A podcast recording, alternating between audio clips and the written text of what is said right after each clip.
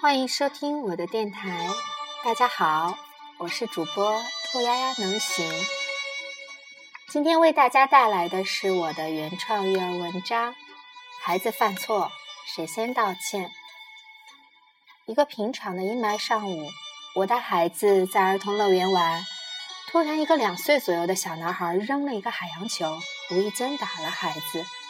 我反应慢，直到声色俱厉的男孩妈妈喊。赶紧说对不起，才意识到原来发生了什么。男孩完全被妈妈焦急和高昂的语调吓到了，不知道该做什么。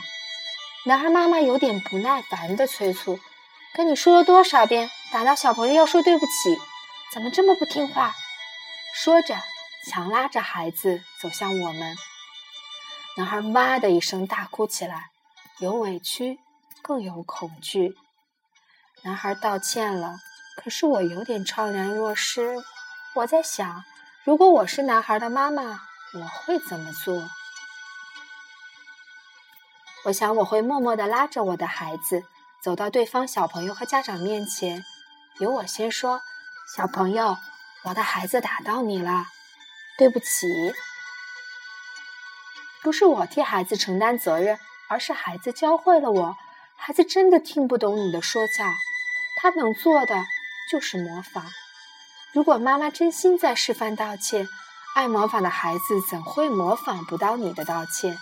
他不会大声的反抗你，更不会担心犯错而遭受责备。他只是用他的眼睛看到了你的行为，然后记在了幼小而又纯净的心里。我不奢求自己的孩子不犯错，我只希望自己能够给他示范我的态度和行为。但是我不会当着我的孩子面前说孩子太小，打人没什么大不了这种借口式的理由。